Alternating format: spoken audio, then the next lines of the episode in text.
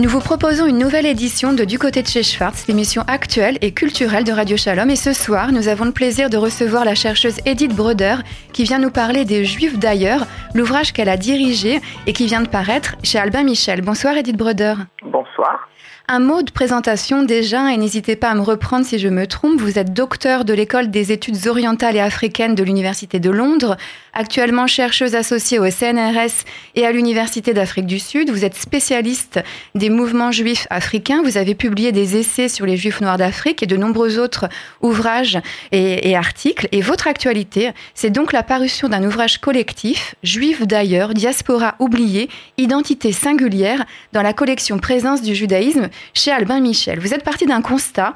Le judaïsme est généralement pensé selon ces deux branches, le judaïsme ashkénaze et le judaïsme séfarade, et votre livre nous fait découvrir toutes ces autres communautés qui ne sont ni ashkénazes ni séfarades. Il existe des dizaines de groupes juifs méconnus, dispersés en Afrique noire, dans le Caucase, en Inde, en Chine, en Amazonie ou encore aux Caraïbes. Ce sont les juifs d'ailleurs qui, en miroir, questionnent notre identité juive. Des spécialistes vous ont accompagné pour signer des textes qui explorent ces communautés méconnues. Alors la première question que je souhaitais vous poser, Edith Broder, pourquoi ce livre? Racontez-nous la genèse de cette histoire des juifs d'ailleurs.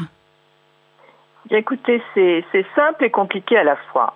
C'est simple parce que en faisant mes recherches sur le judaïsme africain, j'ai découvert euh, qu'il y avait des identités juives qui n'avaient strictement rien à voir avec ce que nous pouvions imaginer d'un point de vue eurocentriste. Et compliqué, c'est parce qu'il a fallu faire des choix, d'abord trouver tous les intervenants qui sont des universitaires spécialistes des différentes régions euh, qui sont traitées dans l'ouvrage, dans le passé et dans le présent. Donc, compliqué au sens où il fallait aussi se mettre des limites. C'est une petite encyclopédie, je mets le mot entre guillemets, mais ça n'en est pas une. Comment se justifier à soi-même du choix? Pourquoi on n'a pas traité, par exemple, les Juifs d'Afrique du Nord? Eh bien, parce qu'il y, a énormément d'ouvrages sur eux en français. Donc on n'avait pas besoin, mais c'était un choix difficile. Voilà, je crois que j'ai à peu près euh, répondu. Alors, vous vous euh, expliquez en introduction, dans une préface très claire, que ces juifs d'ailleurs ne sont pas ashkénazes ni séfarades. Alors, par défaut, est-ce que vous pouvez nous dire ce qu'est un juif ashkénaze, un juif séfarade et éventuellement euh, les Mizrahim? Alors écoutez, je vais plutôt, bon, c'est une question d'origine géographique avec tout un tas d'amalgames qui se sont faits que bah, notamment les Juifs d'Afrique du Nord sont-ils des Mizraïm ou sont-ils des séfarades? Ils passent pour des séfarades. Donc, si vous voulez, surtout, ce qui est très important, euh, cette définition euh, séfarade, ashkénaze, Mizraïm, euh, elle est dans les esprits. Mizraïm peut-être un petit peu moins que les deux précédentes. Euh, surtout, surtout, il y a bien d'autres définitions possibles, puisqu'il y a des juifs africains, puisqu'il y a eu des juifs chinois et qu'il y en a toujours, euh, puisqu'il y a des identités juives en dehors de cela qui sont extrêmement complexes. Donc en fait, ce qu'on a voulu montrer, en fait, ce livre, c'est un défi à une vision monolithique de, de l'identité juive, en quelque sorte, pour le résumer. Alors le découpage de l'ouvrage y répond hein, justement. Il y a une introduction de la diaspora au diaspora et puis ensuite des monographies des juifs d'ailleurs selon les aires géographiques, le monde islamique, l'Asie centrale et musulmane, l'Orient russe, les juifs d'Amérique latine et des Caraïbes, les juifs d'Inde, les juifs d'Afrique subsaharienne, les juifs de Chine et en guise de conclusion, les identités en mouvement. Eh bien cette répartition elle donne une impression de nombre de ces juifs d'ailleurs. Est-ce qu'ils sont euh, euh, si nombreux que ça en regard justement des, des Ashkénazes et des Séfarades dont on parlait Alors, il y a des communautés qui sont nombreuses ou qui étaient nombreuses, mais qui se sont euh, dispersées. Je vais vous donner un exemple. Je vais vous donner l'exemple des, Éthiopiens, des, qui sont bien connus, des Juifs éthiopiens. Mhm. au moment de l'opération Salomon, autour des années 90-91, il y en avait environ 14 000. Actuellement en Israël, par rapport à la démographie, ils sont 140 000. Donc vous voyez, il est très difficile de donner à l'emporte-pièce, de dire ils sont nombreux, ils sont pas nombreux. À quel moment une démographie, c'est à une époque donnée, alors, dans certains lieux, il est possible, encore parce qu'il y a des études démographiques les concernant, de donner une indication.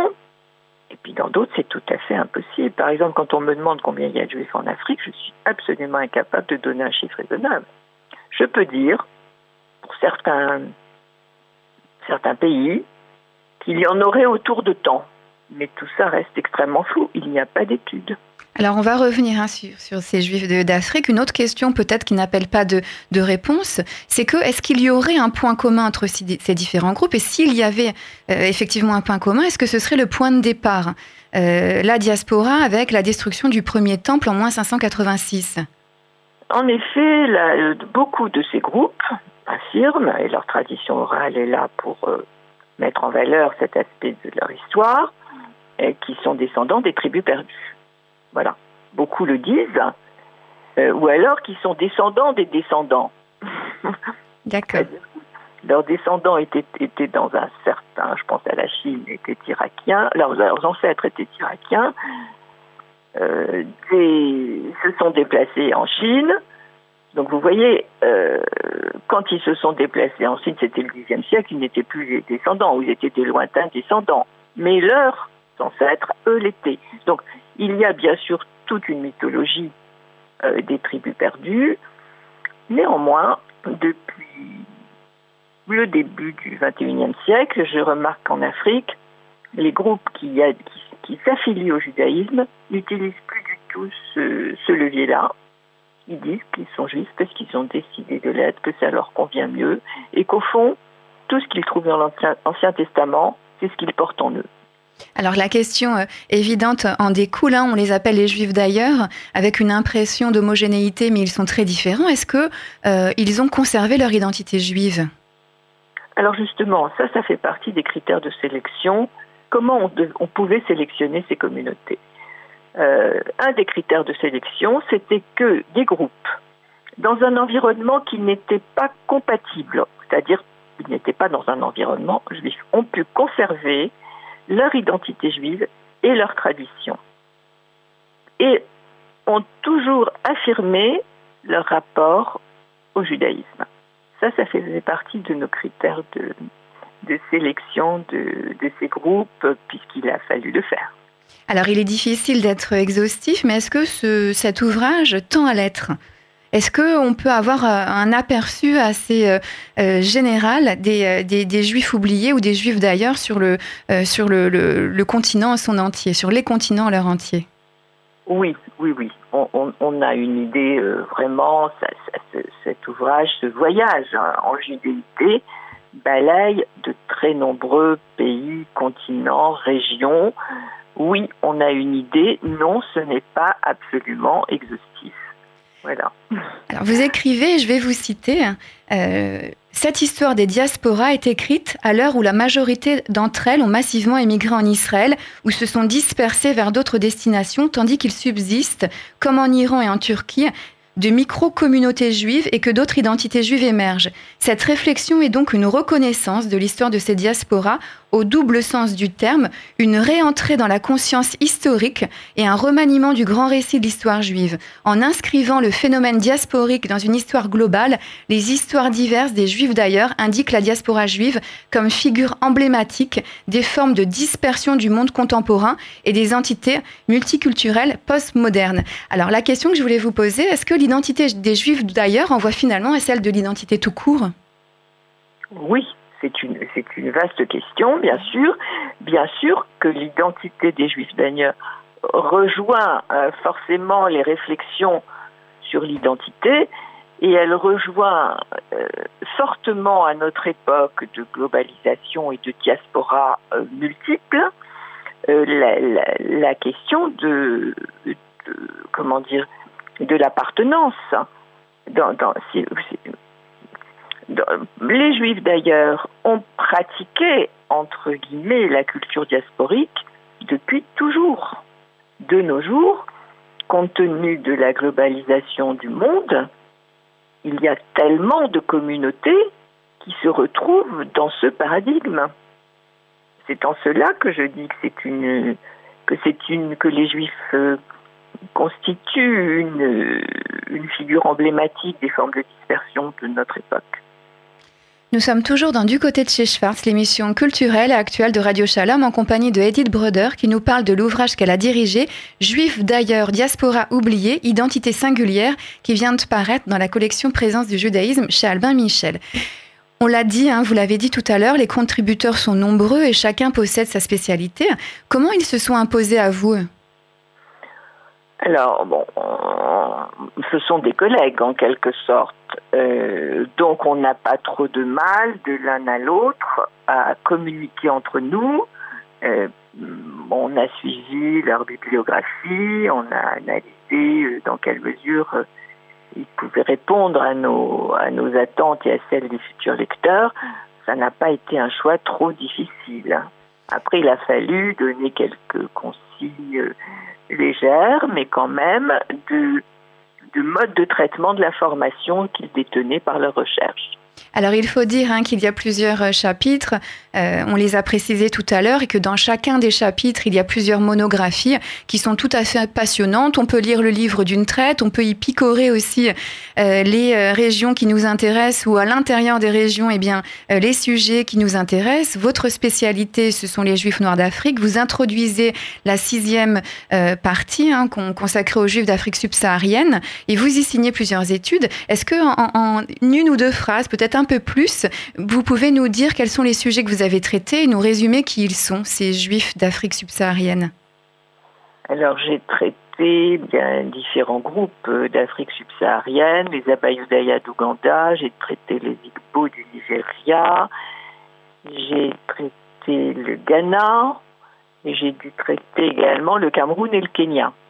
Voilà. Euh, ce sont des endroits ou des, des, pays que je connais, où j'ai effectuer des, recherches, mais maintenant, euh, euh, depuis 20 ans, il y a d'autres chercheurs qui se sont associés à ces recherches. Donc, quand c'était possible de les introduire dans l'ouvrage, j'ai trouvé que c'était bien d'avoir des, des points de vue différents sur euh, ces communautés. Alors, ce qui est intéressant aussi, c'est qu'il y a des cartes, euh, un cahier photographique, et euh, la, première carte est assez euh, significative. On voit qu'il y a des juifs d'ailleurs un petit peu partout, à part sur le continent australien. Qu'est-ce qu'il y a? Est-ce qu'on a une réponse? Qu'est-ce qui a décidé les points de chute de ces juifs d'ailleurs? Qu'est-ce qui a décidé la sélection, vous voulez dire, ou qu'est-ce qui a déterminé leur installation? Leur installation. Alors ça, ce sont les aléas de l'histoire. Oui, pourquoi par exemple pas sur le continent australien? Est-ce qu'on a des réponses? Écoutez, on n'a pas fouillé cette partie-là. Voilà. Il, y il y avait peut-être des choses à faire. Il y avait peut-être des recherches. C'est dans ça que je vous disais qu'on ne peut pas considérer que c'est une encyclopédie. Une encyclopédie ne fait aucune impasse. Nous, on annonce euh, d'emblée dans, dans l'avant-propos que, ben oui, qu'on ne pourra pas tout traiter, qu'on n'a pas la prétention d'être exhaustif. Mais votre question est intéressante et je, ça fait partie des. On n'a pas traité le Japon. Mhm. Alors moi, je sais qu'il y a une ou deux communautés juives. Je ne parle pas d'expatriés, bien sûr. Hein. Je parle de, de japonais d'origine. Euh, et bien voilà, ça non plus. Je ne suis pas allée au Japon. Je devais y aller eh bien cette année. Vous voyez pourquoi je n'y suis pas allée. Alors ça pourrait, ça pourrait faire une suite à, à cette, à cet ouvrage remarquable. Tout à fait, on pourrait faire un tome 2. Alors ça, moi, je serais tout à fait chaude là-dessus parce que je reste un petit peu, non pas sur ma fin compte tenu des 500 pages, mais je serais très contente d'élargir. Alors nous sommes en pleine crise sanitaire, hein, vous l'avez euh, souligné. Euh, le livre a paru il y a, il y a peu de temps. Est-ce que déjà vous avez euh, une, une vue d'ensemble? Est-ce qu'il est bien accueilli? Écoutez, sincèrement, et tout en essayant de, de garder une certaine modestie, oui, le livre est merveilleusement bien accueilli. Il est en réimpression deux mois et demi après. Bien, c'est une bonne nouvelle. Alors, pour terminer, c'est une question classique, mais néanmoins difficile euh, dans cette émission. Si en une ou deux phrases, vous deviez donner l'envie aux auditrices et aux auditeurs de Radio Shalom de lire euh, cet essai, qu'est-ce que vous leur diriez? Eh bien, écoutez, je leur dirais, euh, en ouvrant ce livre, en le lisant à votre gré, vous ferez un, très beau voyage en judéité.